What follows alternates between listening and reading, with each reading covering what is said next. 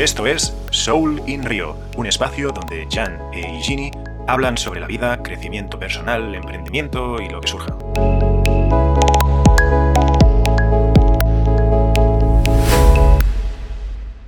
Ya estamos en el aire. ¿Cómo estás, Jancito? Eso es. Muy bien. Muy bien, muy bien, mi hermano. Acá esto. Todavía con el, con el invierno limeño.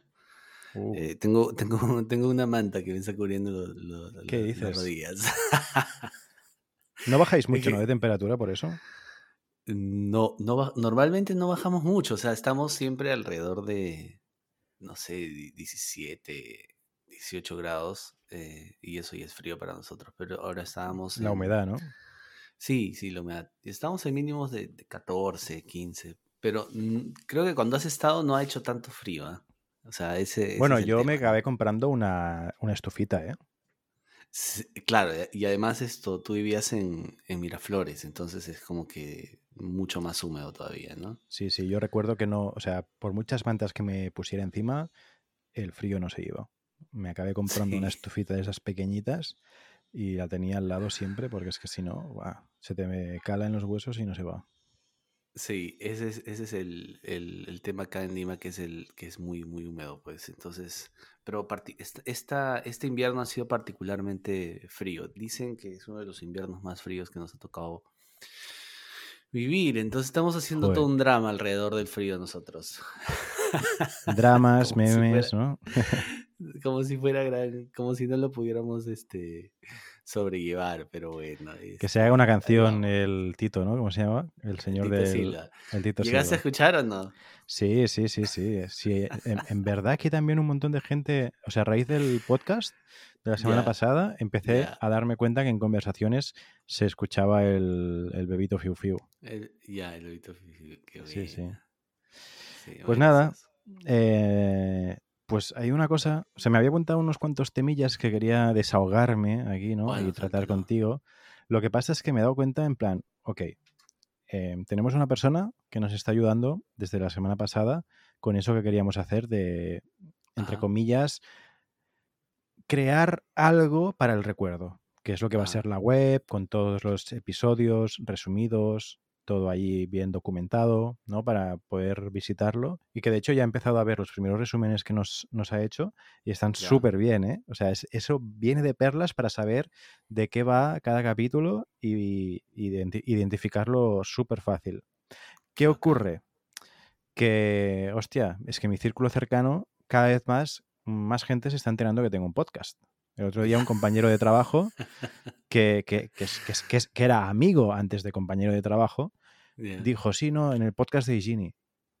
Y yo pensando, a ver, sí, está bien, que muy bien tengo un podcast, pero ojo el contenido del podcast, porque es que hay capítulos Claro. muy hardcore, ¿sabes? O sea, Claro, claro. yo lo utilizaba como una mm, como un confesionario casi, en plan, Exacto, me exacto. cago en este, me cago en otro, sé qué. a ver, no a este nivel, ¿no? Pero eh, cagándome en todo y, y te imaginas que yo qué sé, que esto se va haciendo grande eh, y nos llega tráfico por internet, o sea, que en el fondo lo pienso y digo, a ver, es la nueva realidad, es un nuevo paradigma. Los streamers, eh, el Ibai o el Coscu en Argentina, tiene Ajá. streams donde está hablando y queda documentado para que todo el mundo lo vea en la posteridad, cagándose en todo y, diciendo barbaridades, y luego tiene Sí. otro stream hablando más de negocio. Al final es ser real en todas tus facetas.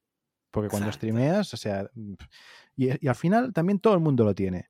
El tema de desahogarse, pues te desahogarás con un amigo en el bar o lo que sea.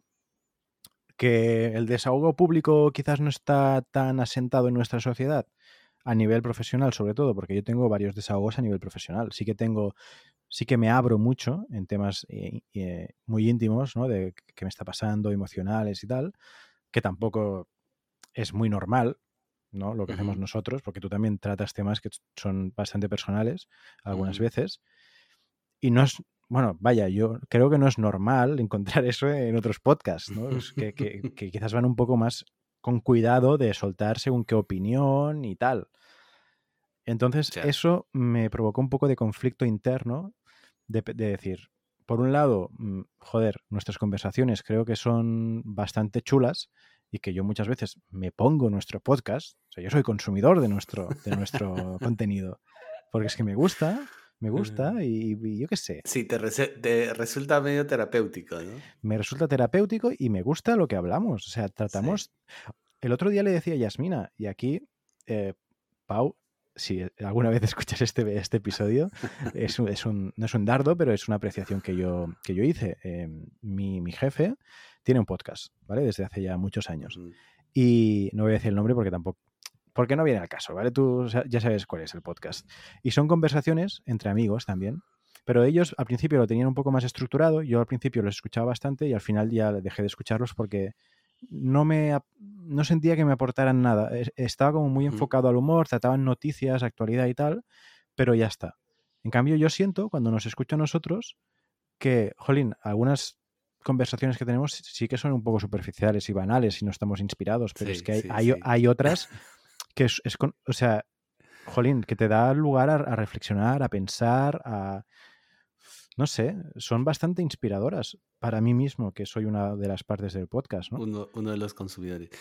Es, sí, es curioso porque, por ejemplo, voy escuchando yo también y todo se, todo comienza porque, a ver, nos sentamos y no hemos conversado previamente de nada. Entonces es como, es como la vida misma, es, es como que te agarra todo eh, sin previo aviso. Entonces em, empiezas una, empezamos una conversación un poco queriendo saber, creo yo que es, es, es como arrancar, el, arrancar la máquina sin estar seguro si va a aprender o no va a aprender. Entonces em, em, conversamos muy poco antes de, conectarnos, eh, ¿cómo estás? La respuesta habitual y automática de, de las personas siempre es bien, aunque no necesariamente sea bien.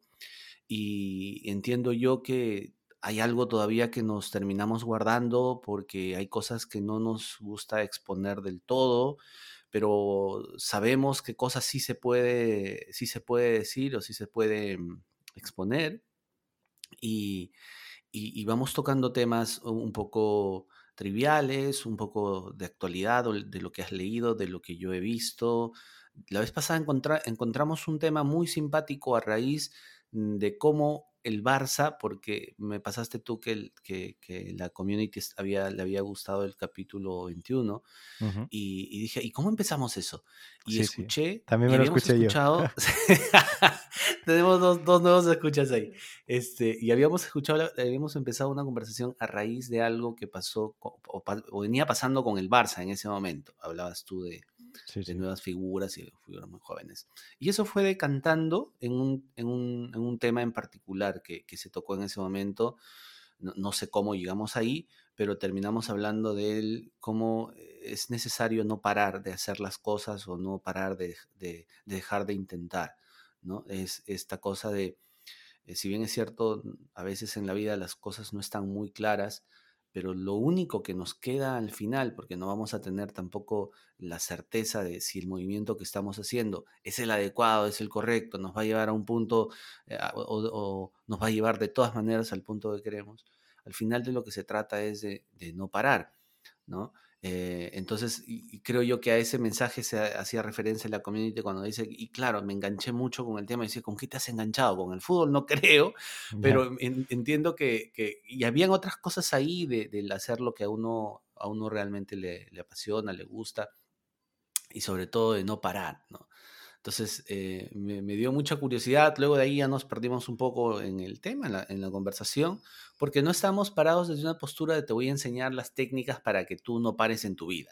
Entonces, esto es simplemente eh, vamos hablando y hay cosas que las, has experimentado tú, las experimento yo, nuestra vida misma en cada momento, como en, eso, en ese podcast también mencionaste, de que vuelves a escucharte para darte cuenta que tu pensamiento, las ideas que te acompañan en, diversas eh, etapas de tu vida, y, estamos hablando meses nada más de, una conversación a otra, tú ya tienes una idea distinta.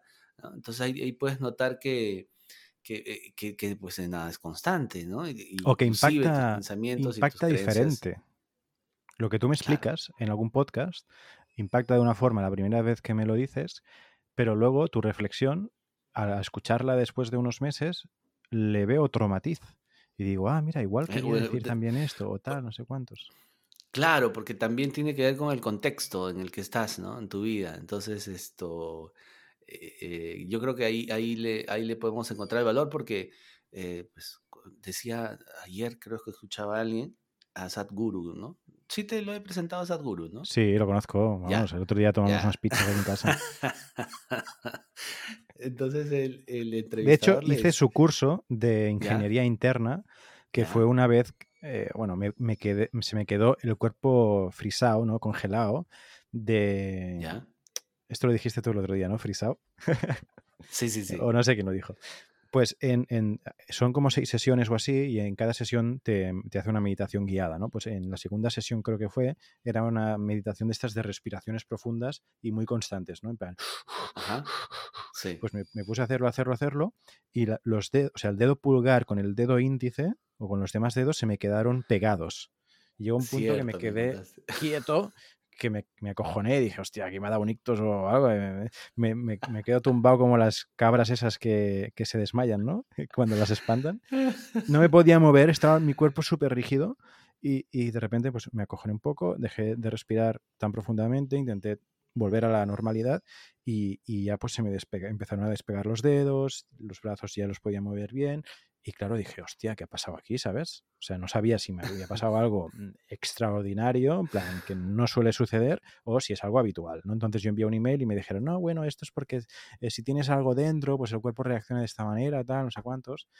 Pero fue un cague, ¿eh? O sea, me cagué bastante.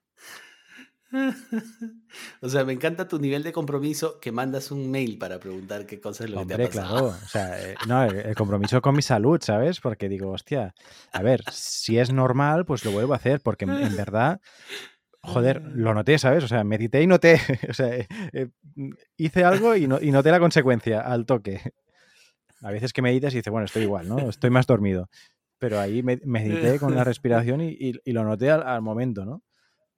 No sé. Decías de, de Sadhguru es, que... y, y, yo no sabía que yo no sabía que él eh, te daba el curso por que te lo manda. ¿Cómo es? ¿Lo encontraste en YouTube? ¿Te lo eh, te manda se, videos? Se llama, pagas? ¿Cómo es? Se llama Inner Engineering, Ingeniería Interna. ¿Ya? Y tú pagas y te abre a, pues, un portal de e-learning, una academia. Entras, Ya. pagas no sé cuánto, 60 dólares o algo así. Bueno, yo pillé una oferta dentro del, de COVID. O sea, es caro, ¿eh? En verdad. O sea, es el tío, o sea, muy espiritual, pero no le, de pasta. no le amarga un dulce, ¿eh? Creo que, que, su mentor era, ¿cómo se llamaba? Eh, eh, el americano. Gosho, ¿no? Ah, Osho, Osho, Osho. Osho, Osho. que también iba con los Rolls Royce, tenía 7 8 Rolls Royce, ¿no, el tío? Sí, le, pero se lo regalaron a Osho. Lo que pasa que igual... Pobrecito. La, la, la, a ver, tampoco es estar peleado con con el dinero, porque al final tu experiencia termina siendo una experiencia humana. Entonces, este, claro. justo él, él, mismo explica, ¿no? Él dice, o sea, yo, yo no estoy peleado con nada, no estoy peleado con la riqueza, no estoy peleado con... A ver, habría que, habría que evaluar temas éticos, ¿no? Morales, no sé. Claro. Ahí tiene bueno, tres versiones. Ya. No, no. Pero es, o sea, a veces es chocante, ¿no? Como alguien tan espiritual que habla de, de cualquier tema, pues claro, lo, lo habla desde desde un sillón de oro, ¿no? Casi. Porque sí, este, tío tiene millones de seguidores y debe hacer una pasta que flipas con sus cursos. Es uno de los autores más vendidos del New York Times, nombrado entre las 50 personas más influyentes de la India. Sadhguru ha sido galardonado con premios presidenciales por su servicio excepcional, sus iniciativas sociales y ecológicas. Hombre, está claro que con más dinero puedes ayudar también a más gente, que eso es una ah, buena eh, apreciación, ¿no? Pues tiene como tres versiones. Tiene ingeniería interior en línea, ingeniería interior com completa, completamiento en línea, no sé, debe ser lo mismo. Y luego tiene ingeniería interior retiro. El que ah, es totalmente... Eso es mira, ya. El que es en línea, 115 euros. Yo pagué la mitad, porque cuando estaba en tiempos de pandemia y tal, hizo una oferta a mitad de precio. Y, y, bueno, son, son vídeos grabados, ¿eh? O sea, son similares a las sesiones largas que tiene a YouTube, donde habla sobre un tema en concreto y inicia uh -huh. y termina con una meditación.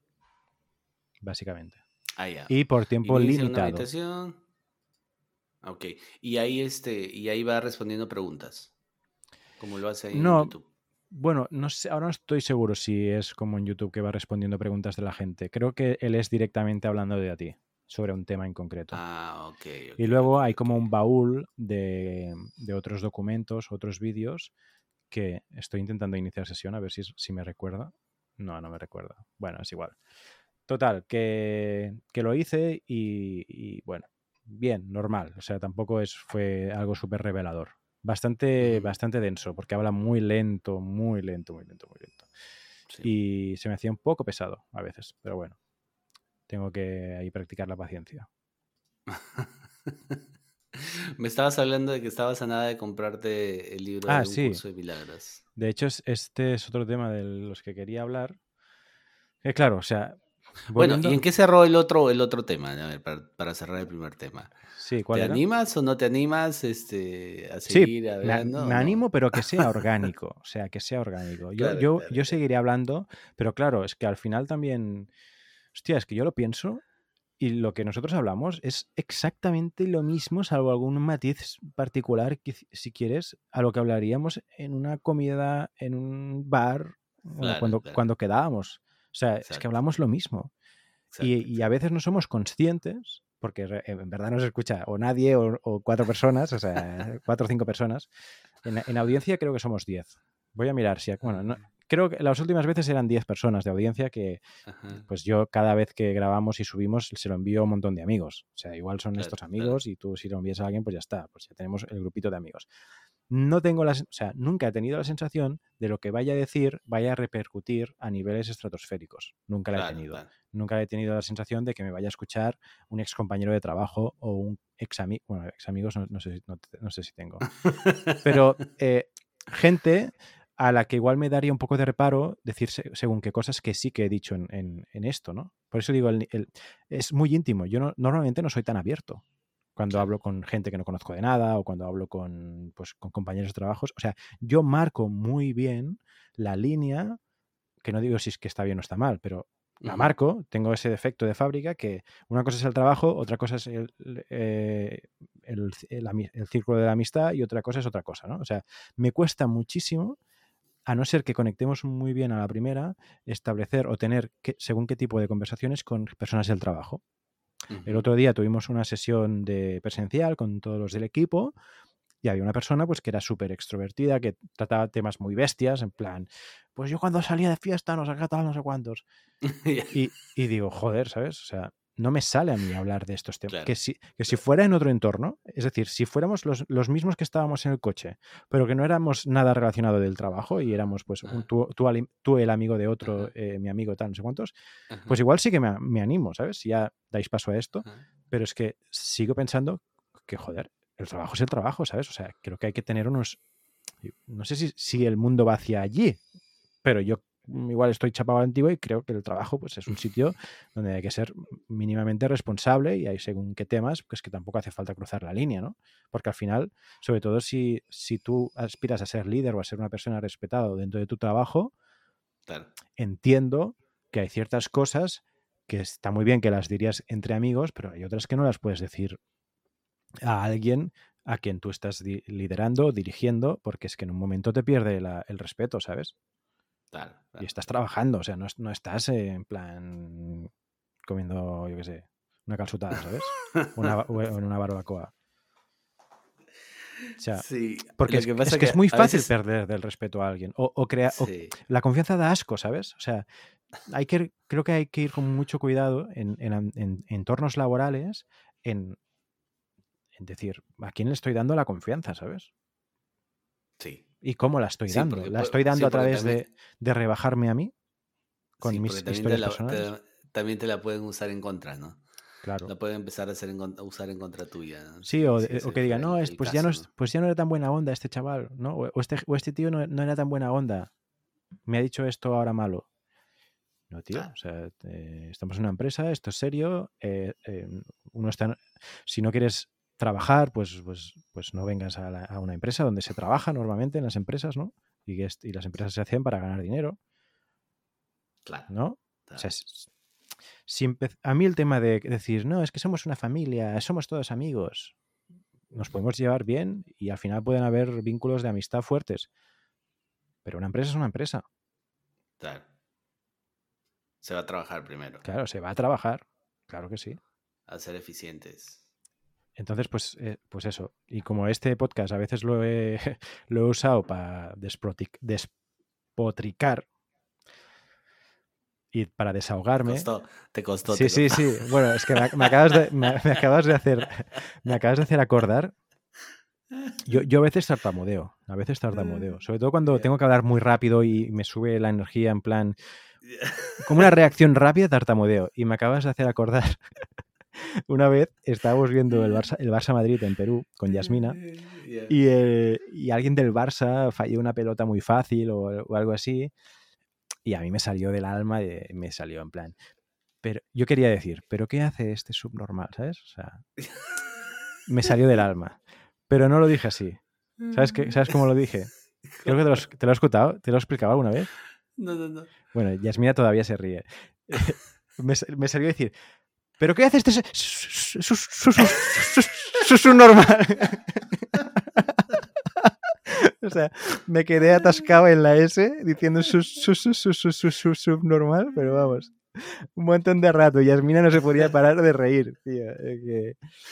Es que, fue, fue, brutal, fue brutal. Pues a veces me pasa, a veces me encallo y, y es por el, el, querer decir rápido algo y me encallo, ¿sabes? Pero, pero no, no, sé a qué venía esto. Que, que despotrico, ¿no? Todo, todo, todo, sí, todo empezó de que si no sabías si, si lo querías hacer y que sea más conocido. Pues que también depende de, o sea, yo creo que si la gente es empática, pues em, entenderá que esto es un contexto pues íntimo entre dos personas que hablamos de cosas personales y que se ha decidido por alguna razón hacerlo público, porque también es una forma que tenemos para estar conectados cada semana, porque es que si no igual no hablaríamos cada pues semana. Es más difícil, es más difícil. Claro. Entonces es una rutina que tenemos, mira, pues con la excusa de hacer el podcast, pues también no perdemos el contacto y nos vamos actualizando. No eh, hacemos document, o sea, esto es documentar la historia. El, el, COVID o diferentes cosas están documentadas en nuestro podcast porque tratamos Exacto. temas de actualidad y temas de actualidad de nuestra vida, de pensamientos. O sea, creo que es un proyecto bonito y por eso me apetece mucho el tema de documentarlo y de compartir nuestras charlas que a mí que repito por enésima vez, soy una parte del podcast, me ayudan y me entretienen y las encuentro de valor. No sé si porque soy un egocéntrico, un, un egocéntrico narcisista que me gusta escucharme o, o, o, no, pero joder, es que me gusta mucho lo que hacemos y, Al y creo que... todos somos narcisistas, ¿no? Sí, sí, me tendría que haber llamado Narciso. Eh, el, el tema es que, pues mira, mm, creo que es una buena idea dar un paso más, documentar lo que estamos haciendo, hacer la web y crecer de forma orgánica. Yo no lo voy a publicar en mis redes, yo no voy a hacer nada, yo quiero que la gente que nos siga sea porque se ha encontrado con esto, ya sea buscando por internet o lo que sea. Incluso estoy pensando de no poner mi nombre en internet, ¿sabes? Para que pueda buscarse fácilmente. Igual me pongo un seudónimo o yo qué sé. Pues que, es que aparte yo tengo, yo no tengo un nombre, yo tengo un, un SKU, ¿sabes? o yeah. sea, un, un, un código de barras tengo. Ya. Porque Ginis hay muy pocos, ¿sabes? Yeah. Si, me, si, me, llamara Juan, pues, pues pongo mi nombre, claro. pero es que y Gini, ¿sabes? Aquí ¿Quién se llama Gini? mi padre y yo. En fin. ¿A tu, ¿A tu, papá también es Igini? Sí, yo soy el quinto en mi familia, tío. Ah, ok, ok. Sí, ¿Y nunca sí. te has topado con un Igini? Eh, nunca he conocido personalmente a un Igini, yeah. pero sí que sé gente que conoce a otros Iginis. Ah, ok. okay bueno, aparte de, o sea, he conocido a los de mi familia, ¿no? Pero na nadie fuera de mi familia lo he conocido. Nadie fuera de familia. Sé que hay alguno por ahí. Y todos en Barcelona. ¿De mi familia o de...? No, no, de así de gente que, que, te, que te, ha comentado que, ha, que conoció algún Hay, hay uno que está en Andorra y hay uno ah, y hay otro que está en, en, Barcelona, pero que es Higinio. es Higinio, no es Higinio. Higinio ya, no es hay más. Pues. Ya. Ese no es Higini. Pero Higini, creo, Ay, pero... localizado tengo uno que, que hay en Andorra, pero, pero ninguno más. ¿Te imaginas así en tu, en tu, ¿cómo se llaman estas cosas que, con las que ubican a los aviones? en tu caja negra. en tu radar, en tu radar, no, en tu radar. Un Igini ahorita en Andorra. Sí, es que, es que en verdad no hay muchos. Eh, es que tal cual, tal cual. Ay, qué buena. Entonces, bueno, bueno, decisiones, decisiones que hay que tomar. Sí, no yo, sé. también, yo también estaba un poco, eh, decía, porque mmm, a mí también me, me, apetece mucho el tema de, de comunicar. Te comenté la vez pasada sobre sobre mi hermano, te compartí un, un video de mi hermano. Sí. Y, y él está muy desatado, ¿no? Él está un poco como que, ah, brother, hablo de lo que me da la gana y si te gusta bien y si no te gusta también. Y tiene mucha gente que lo sigue, mucha gente que, que, le dice cosas bacanes. Normalmente lo que tú esperas es que haya mucho hate.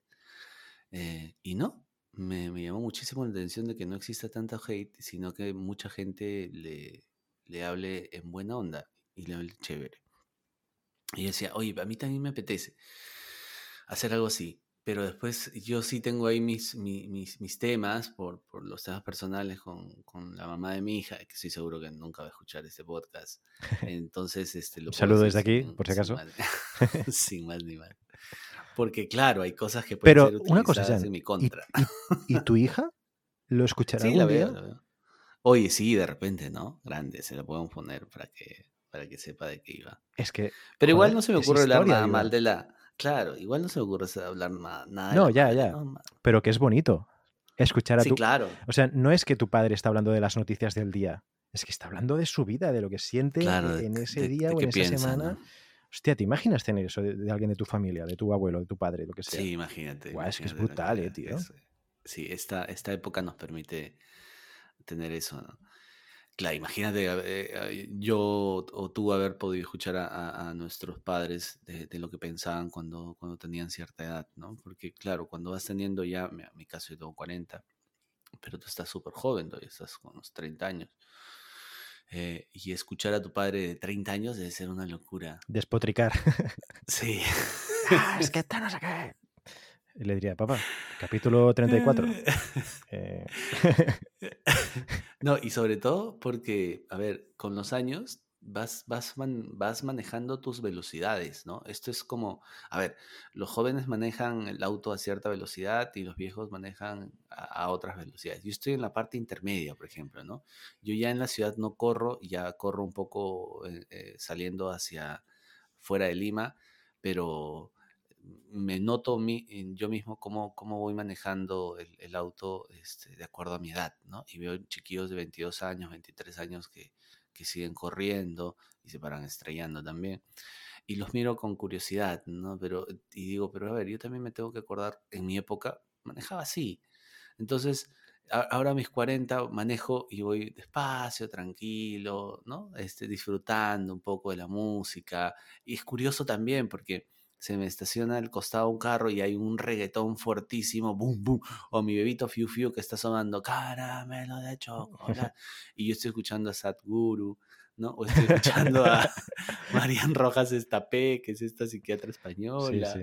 o lo estoy escuchando a, a Puch, o a, este, y así, ¿no? Y me, y- y me río yo mismo, ¿no? Entonces digo, wow, cuántas cosas.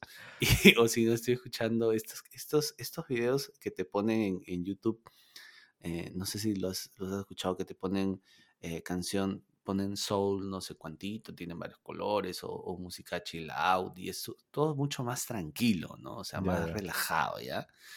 Entonces yo pongo mi música. La, ve- la vez pasada estaba- es- estábamos acá eh, en, en el DEPA con Andrea y empiezo a mirar, a, a- a notar la reunión.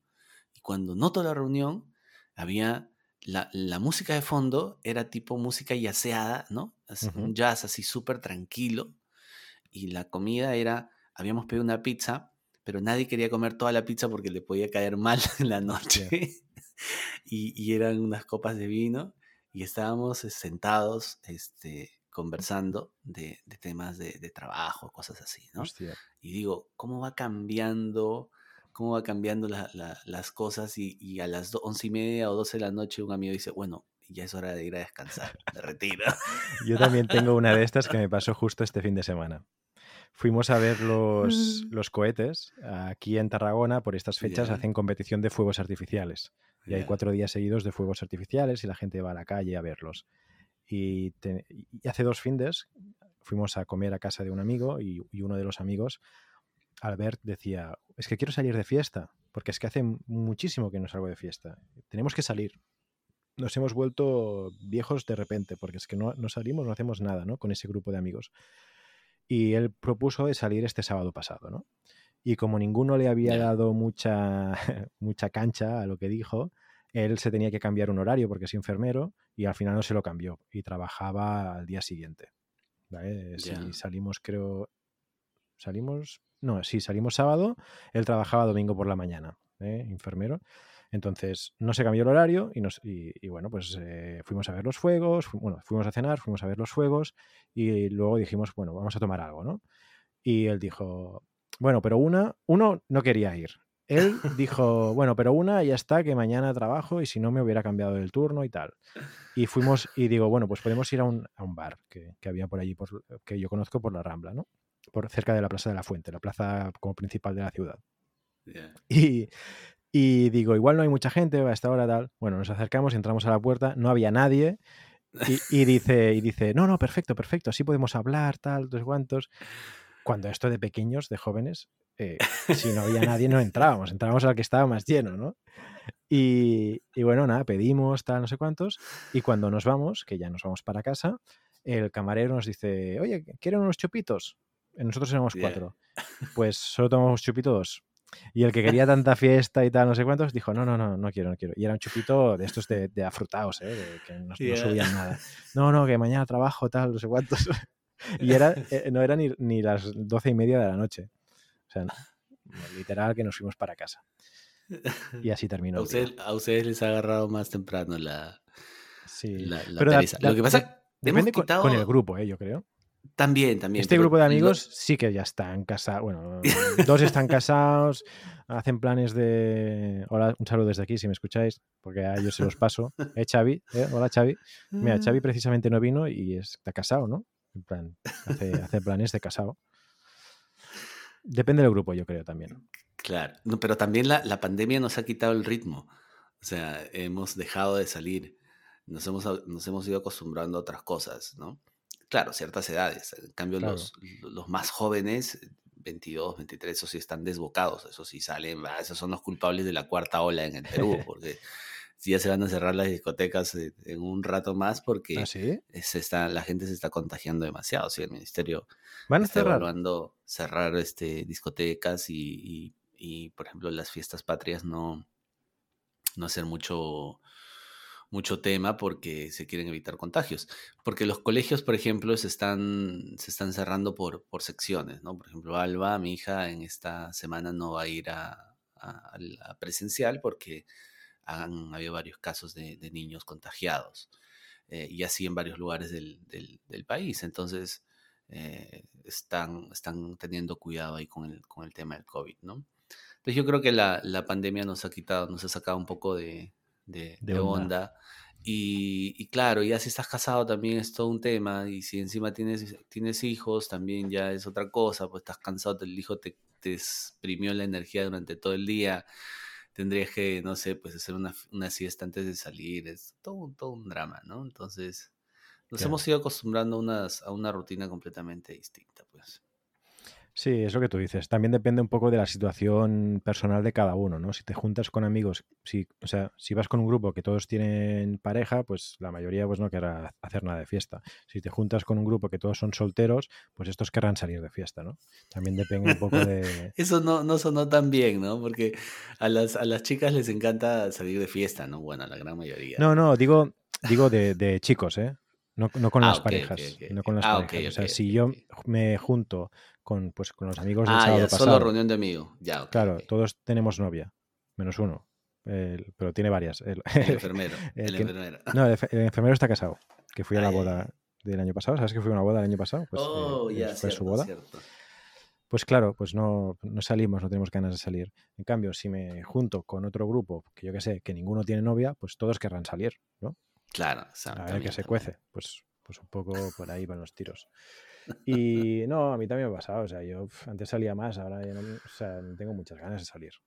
Algún día así y tal, que hacemos una copa dos, pero ya está, ¿sabes? No, no mucho más. Súper tranquilo. Sí, tío, ¿sabes que no, no estoy... O sea, me está gustando el podcast, pero tengo una sensación rara dentro de que no sé si los... O sea, tengo demasiada... O sea, demasiadas veces me ha venido a la cabeza que esto lo podrá escuchar alguien. Y no me, no me, está, no me está molando nada, tío. No sé si, si a ti te ha pasado. ¿Qué, te, qué, qué cosa? ¿Qué, qué te está contrariando? No, no. eh, cuando estoy hablando, me, viene el pensamiento de esto lo, lo podrá escuchar alguien. Ya. Y Cosa te que- Y me, Te preguntas, ¿lo podrá escuchar alguien o lo, va, lo va a escuchar alguien? ¿Estás afirmando? ¿Estás preguntando? me estoy imaginando como si que este podcast, pues de repente lo escuchan, yo qué sé, mil personas, por decir un número. Mil personas de las cuales eh, 300 me conocen de haber trabajado con ellas o de que son amistades o gente cercana. Ya. Y ya me, est- ya me está rayando. Me estoy, me estoy rayando. Porque antes lo hacíamos como si fuera normal, o sea, ni me daba cuenta de que esto podría ser escuchado, ¿sabes? Claro, claro. Y ahora ya me estoy rayando. O sea, me estoy rayando en plan, hostia, esto es lo que... No, y también me ha rayado antes que de repente he parado de hablar, como que me he bloqueado, porque digo, hostia, este, est- esto que estoy diciendo, esta frase podría quedar muy bien para un clip. Y, y ya me están... O sea, para un clip de estos que subimos en redes sociales. Claro. Lo que subiremos. claro. Y ya me empezaba a, a rayar y en plan, no, Jimmy, joder, tío, joder. Porque esto exactamente lo mismo me pasó con mi proyecto de blockchain con sabor, mi proyecto del Crypto Informer. Cuando veo que el hobby pasa a ser algo que ya es más un poco obligación, Ajá, ajá. ya dejo de hacer las cosas. Eh, blockchain con sabor, cuando, cuando me vi en la obligación de subir contenido cada viernes, no me, no me apetecía nada crear contenido. Eh, Crypto Informer, lo mismo. Cuando vi que era como una disciplina, una obligación autoimpuesta, me sale rebelarme contra eso. Porque no es natural. Suerte, suerte que en esta ocasión tenemos a alguien que nos va a ayudar y que no voy a ser yo el que. Porque si, porque si no, mi, me- mi mente estaría maquinando y igual ahora estaría apuntando en qué minuto estamos. No, vale. En este minuto he he dicho esto, vale, esto luego lo voy a. No puedo, no puedo. O sea, no, no. Tenemos Claro, que evitar. y eso, y bueno, eso tengo no que se hace en una que no sea conversación, así. pues. No, claro. Claro, y eso Imagínate, digamos, eh, igual de, de los, de todo el podcast, 10 minutos será de cómo nos sentimos con este podcast, ¿sabes? Claro. O cómo me siento yo con este podcast. Hostia. No, y además ahí, te- ahí le vas a perder, ahí le vas a perder. Y vamos a A ver, perder, sí. A ver, acá de, del, del- acá de los dos, el que, el que es súper afa- afanoso se le dice, no sé si será lo mismo, el mismo ¿Qué significado significa ya. afanoso? Afanoso significa el, el, el chancón, el estudioso, el, ¿no? El que... tú- a ti te gusta hacer las cosas muy bien, ¿no? Tú eres un O sea, tipo per- así perfeccionista. perfeccionista, ¿no? Este, acá de, los dos tú eres ese, personaje. Entonces, yo en realidad voy, voy relajado porque, a ver, yo disfruto mucho la conversación contigo, pero tú eres un tipo muy, este, a ver, todos somos especiales y particulares, ciertamente, pero yo disfruto mucho contigo porque tú eh, eh, te conozco y desde que te conozco mm, disfruto con tu historia, con cómo vives cada una de las cosas que haces. Eh, y entonces yo creo que por eso ha habido tanta, tanta buena onda, tanta empatía, ¿no? Sí, de alguna forma también nos parecemos bastante, ¿no? Porque Debe ser, ¿no? yo creo que sí. Debe creo ser, que sí. sé. Es que no nos reconocemos. Bueno, si tú has logrado reconocerte, es que normalmente no nos reconocemos. Pero a ver, no nos reconocemos, sin embargo, nos atraemos las personas que somos similares. Pero cuando nos dicen, ay, sí, es que ustedes son muy parecidos, no nos, no nos logramos reconocer. Si tú lo has logrado, O sea, yo creo que nos parecemos en que nos cuesta decirle no a, a las cosas. Es decir, yo te vengo Ya, mañana y te digo, sí, Jan, sí. montamos esto. Y tú, venga, sí, para adelante, Sí, yo ¿no? O Jan, vamos a hacer esto. Y tú, sí, venga. va". O sea, que no pones, no pones trabas a, a las ruedas. Yo soy, es que para qué. yo soy eh, la, la persona más fácil de liar. En el sentido, o sea, me, me puede llamar ahora un amigo y decir, oye, vamos a cenar hoy. Eh, bueno, vale. ¿Sabes? O sea, o sea, digo, sí, no, no me paro a pensar, hostia, es lunes, tal. No, o sea, yo a veces hacía broma con mi compañero de piso, cuando yo no tenía ganas de salir o lo que sea, em, que le decía, tío, no me, no, me, no me digas de salir porque te voy a decir que sí. ¿sabes? y no quiero. y, no, y no quiero, sí, sí. O sea, necesitaba muy poco para apuntarme a un plan. Sí. Y a veces ya Sí. intento cortar, o sea, no generar conversación, si sé que la otra persona pues igual tiene un plan y me va a ofrecer de ir, no sé, ah, también creo que estoy morado- Ah, mira, en este. ahí sí, ahí sí tienes este, tienes la razón. Mira, ahí sí nos, nos parecemos mucho. Me cuesta mucho decirle que no a la gente que, que está cerca mía. Eh, Pero no es un no, y- no es un voy obligado, es un, no, no, no. es, no, es para un nada. venga, vamos. Aunque tenga otras responsabilidades, ¿eh? Sí. Sí, cierto, cierto. A mí, también, a mí también me pasa. Y me cuesta mucho cuando me toca decir no, porque eh, a veces no se puede, pues. A veces, a veces efectivamente tienes algo muy importante que hacer o no lo puedes postergar. Y te toca decir no. Y esa sensación, después de haber dicho ese no, wow, brother, es como, como molesta. Y me pasa mucho, eh, no mucho, pero me pasa a veces con mi, con mi mamá o con mis sobrinos y a, quienes pues quiero muchísimo y, la pasamos muy bien y, me, invitan y me dicen, vamos a almorzar. Y yo justo tengo algo que hacer y le tengo que decir que no. Y, mi mamá me dice, bueno, hijo, no hay problema. Este, ya otro día vemos. Puta madre, con esa hueá. Pero igual no puedo ir, ¿no? Pero me voy me voy sintiéndome un poco así, este, jodido, ¿no? Y, o mis sobrinos y mi sobrina que me dice, tío, pero ya no vienes mucho, ¿qué ha pasado? Uy, también me voy con ese sentimiento de culpa. Ya no te quiero. y me voy con ese sentimiento de culpa y digo, puta madre. Lo que pasa es que soy muy, o sea, me encantan a mí mis, mis, mis sobrinos, ¿no? Los disfruto muchísimo porque es es, este, la perspectiva que tienes desde la edad que tienes también, ¿no? O sea, por ejemplo, a mí me han acogido mis sobrinos cuando yo ya he estado, o sea, me ha tocado ser tío cuando yo ya tenía una edad, pues ya estaba grande, pues 35 años, 36 años, ¿no? Y ahora a mis 40, entonces los veo con mucha... Eh, soy muy curioso de cómo es un niño, ¿no? O sea, eh, cómo, cómo, es la personalidad, cómo se enfrenta a, la vida, o, en lugar de enfrentarse, más bien cómo va, va mm, fluyendo con la vida. Un niño de, de seis y años. Las ocurrencias, ¿no?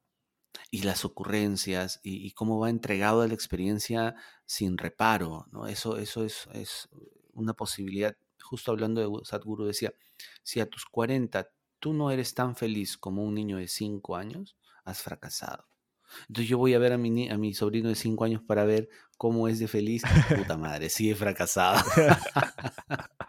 Confirmado, he, fracasado. Pareció espectacular eso, ¿no? Porque decía, si no has podido avanzar del primer del primer espacio donde has estado al entrar a este mundo, puta, has fracasado, pero pues, O sea, lo mínimo que te tocaba hacer en esta vida era ser igual de feliz, como cuando tenías 5 años, ¿no? O sea, eso era. Entonces, ¿Qué hace un niño de 5 años? Hace lo que quiere, hace, hace aquello que lo hace sentir bien, eh, también es enfrentado a, ciertas frustraciones, también, eh, también se enfrenta a ciertos miedos, pero no se queda pegado a la frustración, no se queda pegado al miedo y simplemente continúa con su vida, entregado a la vida, entregado básicamente a las cosas buenas que le van pasando. Porque no ves a un niño pues llorando todo el día, llora a veces, que es cuando bota la frustración, pero luego es feliz jugando, ¿no? Entonces, yo creo que, se entregan, que se entregan a las emociones. Nosotros, a medida que nos vamos haciendo grandes, nos juzgamos más a nosotros mismos, cosa que un niño pequeño quizás no hace tanto o no hace, y nos limitamos dar rienda suelta a ciertas emociones.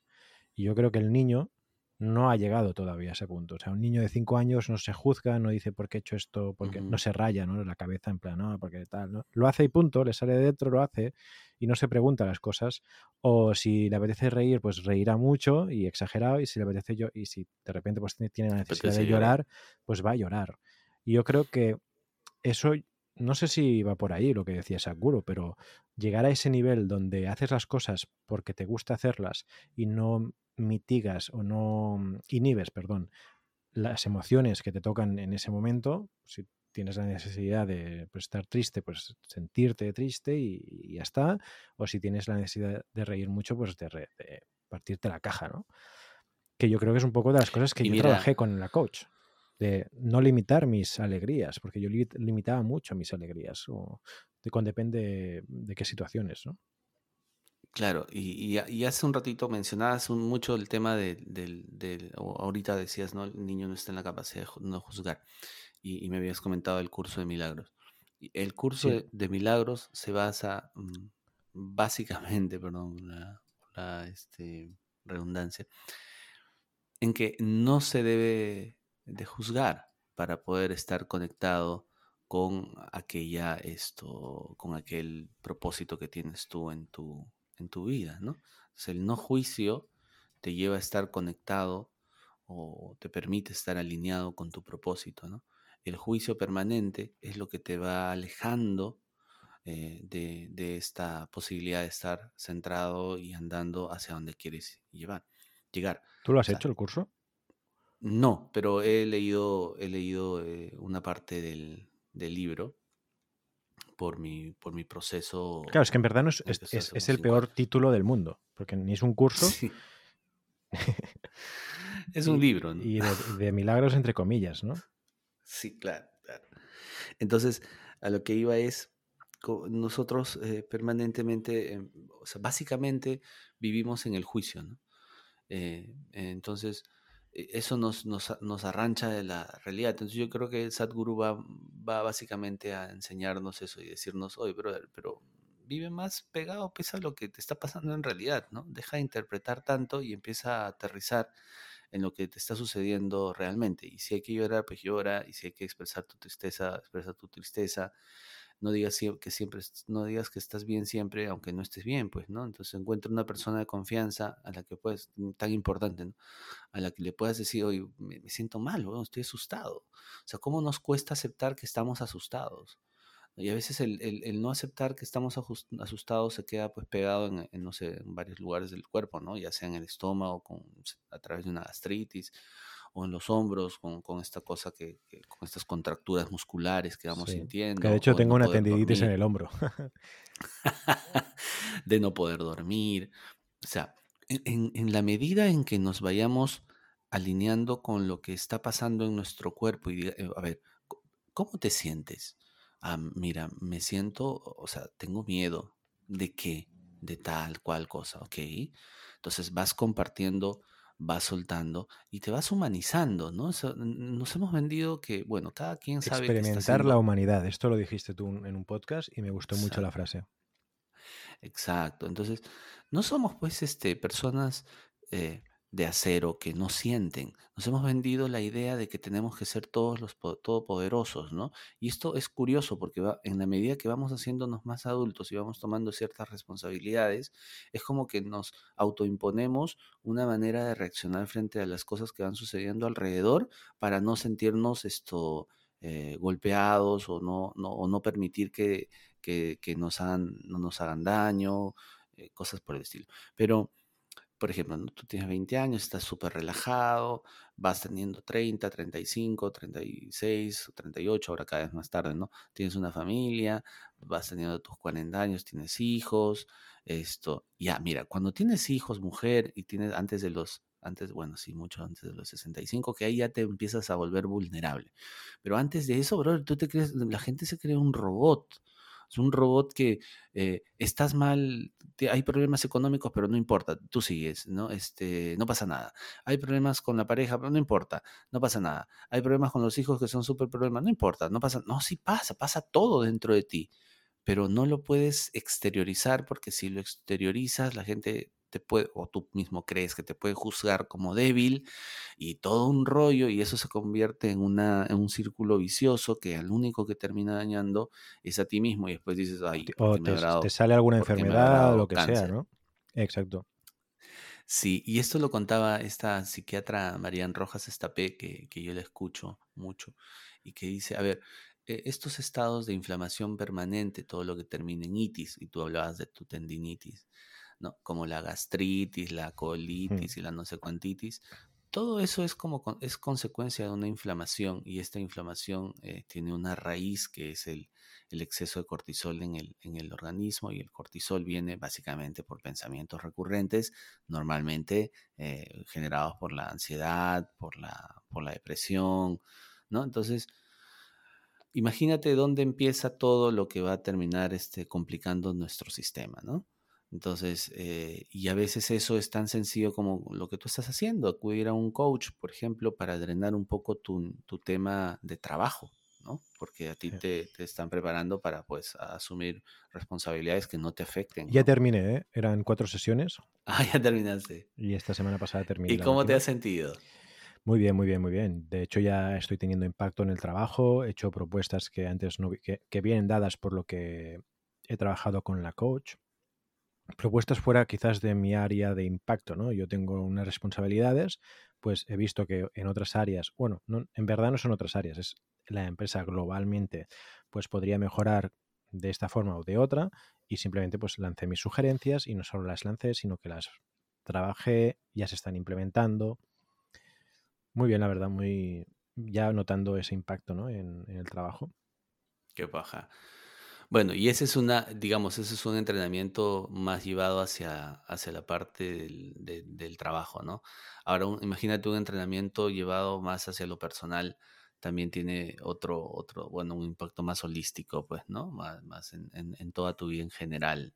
Mm. ¿no? Y eso, eso, lo, eso lo encuentras en el, en el libro este que te quieres comprar, el curso de milagros, que es. Es súper chévere, ¿no? Ahí tiene, un, ahí tiene un poco de información interesante.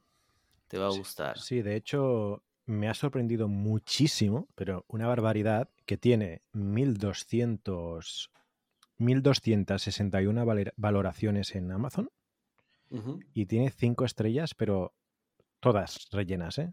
No, tiene 4,8, tiene un 4,8 de 5.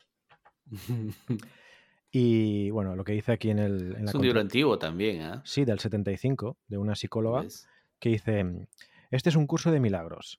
Es un curso obligatorio. Solo el momento en que decides tomarlo es voluntario. Tener libre albedrío no quiere decir que tú mismo puedas establecer el plan de estudios.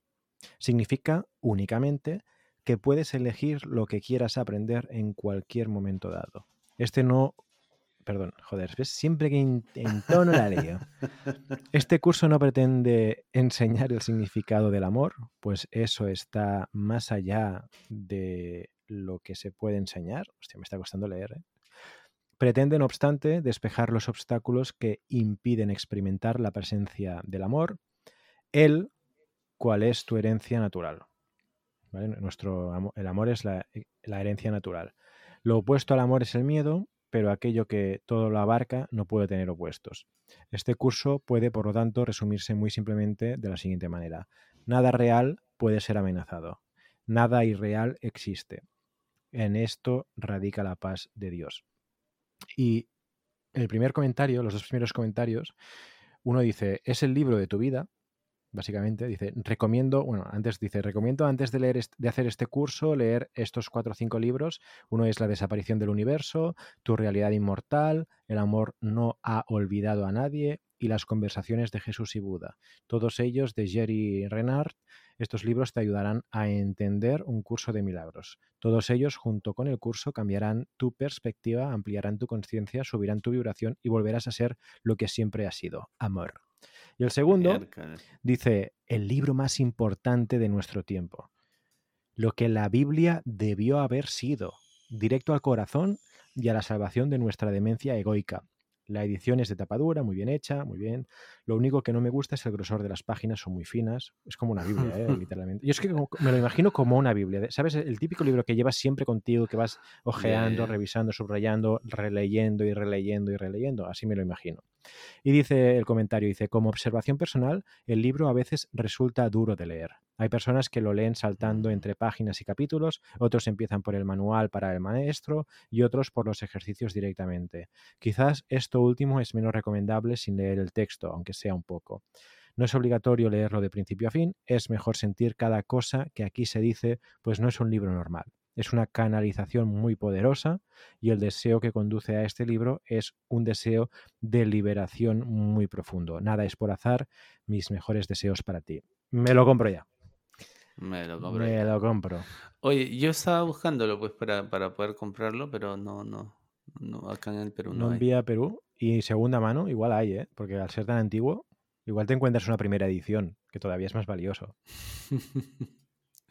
Lo quise comprar alguna vez, pero claro, no entré a, no entré a ver si había uno de segunda mano. ¿No hay librerías así tipo segunda mano o tal? No, no hay. Hostia, aquí se están haciendo de moda. Bueno, en Tarragona, en Barcelona ya hace años. Hace años. Lo que, lo que sí, lo que sí escuché un poco fue la historia de cómo la, autora termina escribiendo. ¿Es solamente una, una, autora o hay dos? Es una, creo. ¿Qué te dice? ¿Dice que solamente es una? Eh, mm, mm, mm, Y la historia es muy particular porque es como que, como que la autora no era, no era escritora y era más una entregada Era a una las psicóloga. ciencias, una, una psicóloga, ¿no?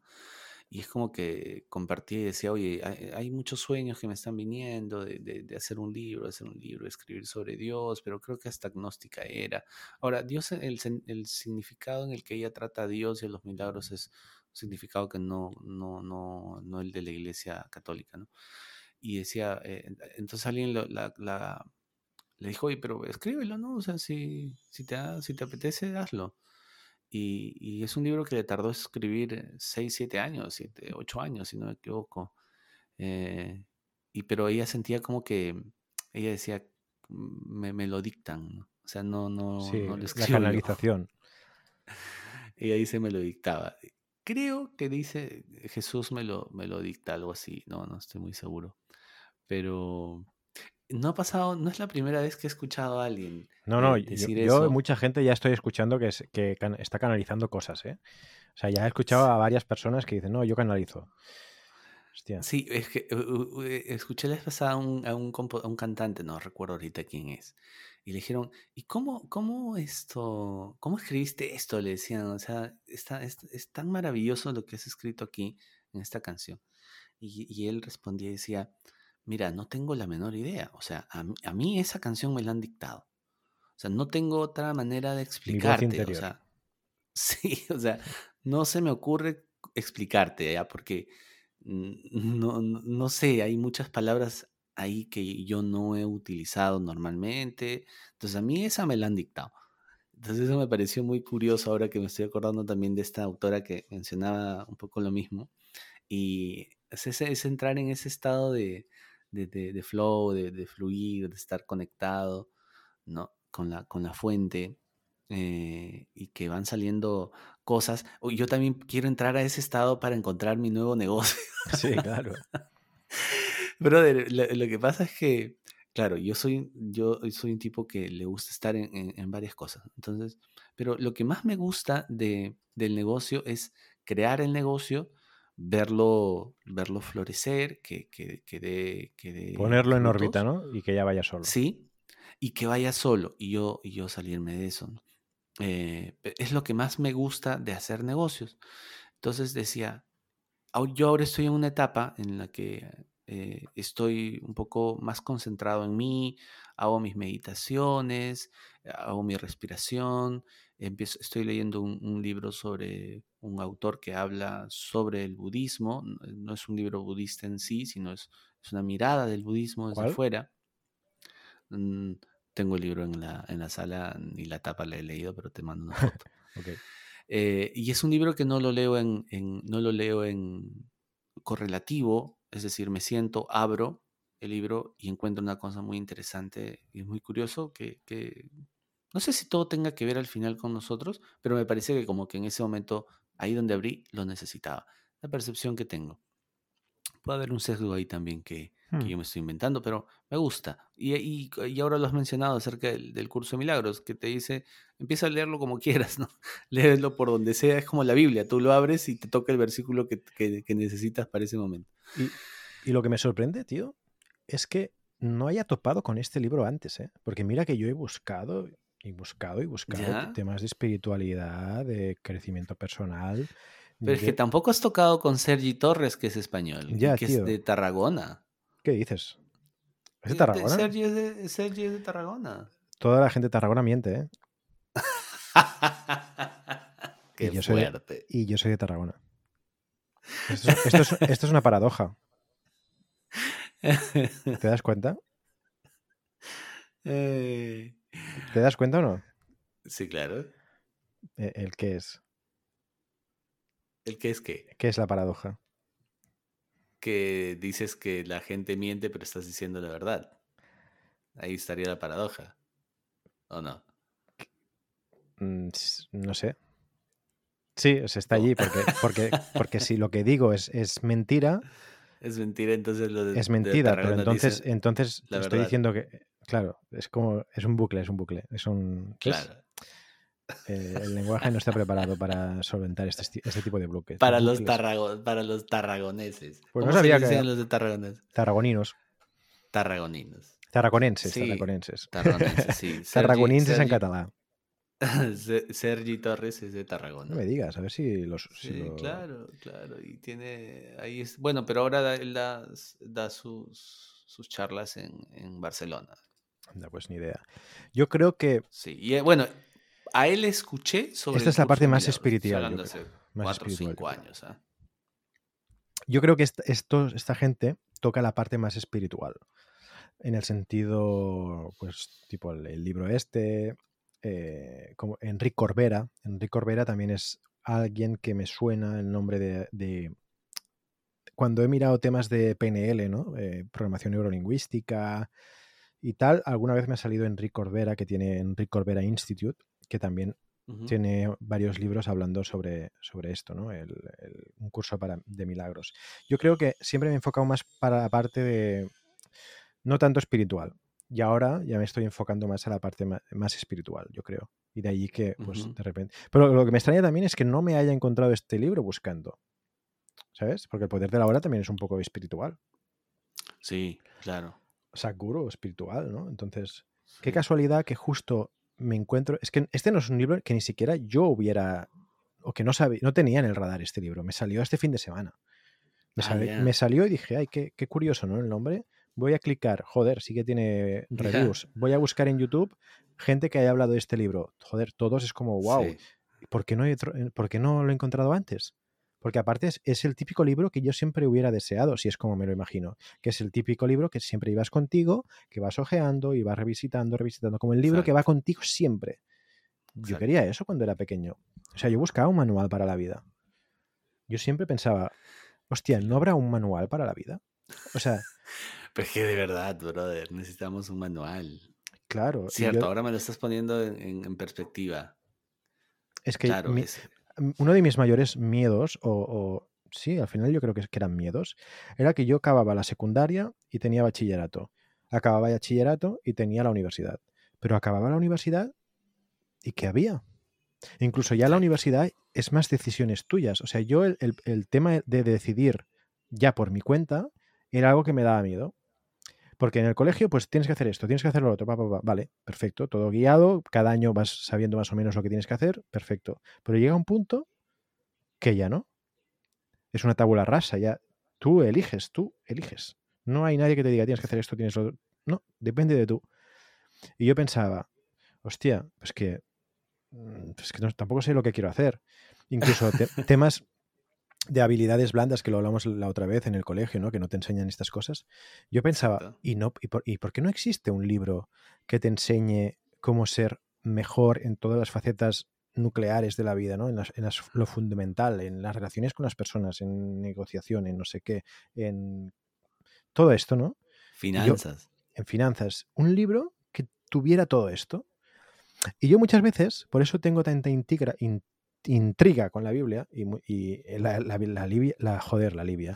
La, la Biblia, es que, es que no te lo pierdas, estoy bebiendo, estoy bebiendo Chartres. Es- tenía aquí una botellita de Chartres de estas que dan de muestra y, y- llevo un rato bebiendo Chartres, que es la bebida típica de aquí, que es un licor de que tiene 43 de volumen, 43% de volumen.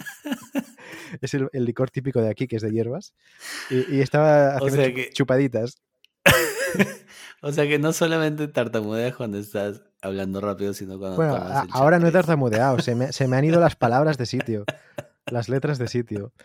Bueno, pues esto, ¿no? Que, que la Biblia es algo que siempre me ha interesado mucho, no desde el punto de vista eh, pues, religioso o desde la teología, sino de la curiosidad, porque yo siento que la Biblia es, este, es como un curso de milagros. La Biblia, a través de las parábolas, ya te explica todo. O sea, en la Biblia encuentras cómo hacer negocio, en la Biblia encuentras Sí. cómo tratar con la gente, cómo eh, mejorar tu vida, todo, todo, todo está en la Biblia. Lo que pasa que pues está estigmatizada o reducida a un sector de la población que, pues, ah, eres religioso. No hace falta. Yo creo que, que se le ha puesto un marketing o se ha vendido mal la Biblia. Porque la Biblia Sí. tendría que ser un libro, como muchos otros de otras que también utilizan otras regiones, tendrían que ser libros de obligado estudio en la escuela porque es que tratan todos los temas. Todos los temas que te vas a encontrar en la Biblia, los trata la Biblia. He dicho todos los temas, los temas que te vas a que te encontrar vas a en la encontrar en la vida. En Ah, la vale, vida. vale. Los trata la Biblia. Claro. Los tratan. Sí, cierto. Nunca le he leído. eh, pero a ver, me gusta, me gusta mucho cuando, cuando alguien que sabe Joder, me ha entrado un mosquito en la habitación. Dale, dale, perdón. lo, lo sabe explicar desde un punto de vista un poco eh, más objetivo, sin la eh, idea de querer adoctrinarte. Desde ahí me parece muy, muy interesante, como cualquier libro que te pueda aportar, ¿no? Yo creo que ahí se tocan temas éticos, ¿no? Eh, morales, esto, Todo, espirituales todo. también, y, y que te van sirviendo de guía, ¿no? Ta- eh, Sí, también, me o sea, de hecho voy a tener mi, nunca he tenido un, nunca he abierto una Biblia, seguro que en casa había una Biblia. Yo ¿No no tengo, estudiabais en el colegio? no recuerdo, seguramente Yo sí, tenía de, religión, religi- tenía mi de Biblia. religión, sí, sí, sí, sí, pero no, no recuerdo haber tenido, ahora fácil he tenido y ya me he olvidado, ¿no? O sea, no ha sido muy trascendente en mi vida. Pero he conversado en algún momento, por ejemplo, la vez pasada yo tengo un compañero de clase que es cura, eh, sacerdote. Entonces, él había ha hecho como dos doctorados, en, un doctorado en teología y otro doctorado en no sé cuántito. Y él me empezó a hablar, me empezó a explicar unas cosas muy interesantes, ¿no? muy interesantes. Entonces, eh, es un académico eh, al que, que da gusto, da gusto escuchar. Eh, pero él, pues parado desde un espacio de no, no, no te quiero jalar a mi rebaño, ¿no? simplemente te quiero compartir esto. Entonces yo creo que ahí, eh, ahora, todo bien también si, si te, te- te atrae la, la religión católica, ¿no? Nosotros hemos crecido en, en medio de la, de la religión católica, ¿no? O sea, está, está, está sí. muy, muy, muy claro, ¿no? Todo bien, no, no, tampoco es que, que haya, que haya algo malo en eso. Al final la fe, pues, este, es individual, ¿no? No te tienes que por qué, por qué pelear con, con la fe o, ir señalando que los que creen en ciertas cosas, pues, están mal, porque si no, también vas a ser señalado. Entonces hay una libertad ahí de credo por eso, pues, ¿no? Entonces, no pasa nada. Eh, entonces, escuchar sin, sin juicio te llevas, te llevas más cosas. Justo le decían a Sadhguru, oye Sadhguru, si tuvieras que dejarle tres cosas nada más a la, humanidad, ¿qué cosa le dejarías? Y se ríe y después de reírse dice, bueno, ya, tres cosas. Eh, calla, escucha y mira. Nada más, decía. Entonces, con esas tres cosas eh, vas a poder eh, este, estar en paz. Entonces, y, y dijo, puta madre, como calla, ya pues calla la mente, pues no, deja el juicio escucha, o sea, escucha realmente con, los, con, el corazón, ¿no? O sea, deja de pasar todo por el, por el filtro, pues, ¿no? Esto, y mira, observa lo, lo maravilloso de, de la vida. O sea, andamos como caballitos, los caballitos estos de carrera que les ponen unas cosas acá al- al lado de los ojos para que no vean nada más mm, ah, que, que hacia el frente, y a veces andamos así por la vida, ¿no? O sea, sin, sin girar la cabeza hacia un lado y al otro, o hacia arriba y hacia abajo, para mirar los mundos que existen, tanto arriba, abajo, al lado derecho y al lado izquierdo, y entrar en perspectiva de dónde estamos, ¿no? De lo, de lo agradecidos que debemos de estar por el simple hecho de tener la posibilidad de mirar. Entonces dije, wow, sí. Y me, me acordé de mi hermano que está tan feliz en el Cusco, haciendo sus caminatas, observando, agradecido, respirando aire puro. Y digo, cierto, ¿no? Y a veces nos vendemos, nos venden en la, la publicidad de que, de que la vida necesita otras cosas para, para poder tener un sentido, ¿no? Porque sin eso, pues tú ya, no solamente no es que no seas feliz, es que no tiene sentido, ¿no? Entonces sí. eh, dije, wow, tienes razón, tienes razón. Entonces hay que parar un poco y empezar a incorporar todo en lo que, en, eh, todo aquello que se nos es eh, entregado en este preciso momento, sin querer entregar, darle una carga pues de futuro, de pasado, sino conectado con lo que estás pasando en ese momento, en ese presente y para adelante, ¿no? Entonces, me pareció bacán esas, esas tres cosas que están anotadas acá al frente de mi computadora. Ver, oír, Este, callar. ver, oír y callar. Como Nada los monitos. Te podrías tatuar eso, ¿eh? Te podrías- Con la figura de un monito. Bueno, de hecho son los tres monitos, ¿no? Del WhatsApp. Que ¿Ah, esos sí? están en la. Sí, Oh, no me digas, ¿en serio? Sí, viene de eso. Verdad, verdad, verdad, verdad. Pero que, que no son de, que no son de WhatsApp. O sea, esto eh, creo que en alguna cultura, creo, tailandesa o algo así, eh, los, los monitos, o sea, vienen de ahí. Son los tres monos sabios.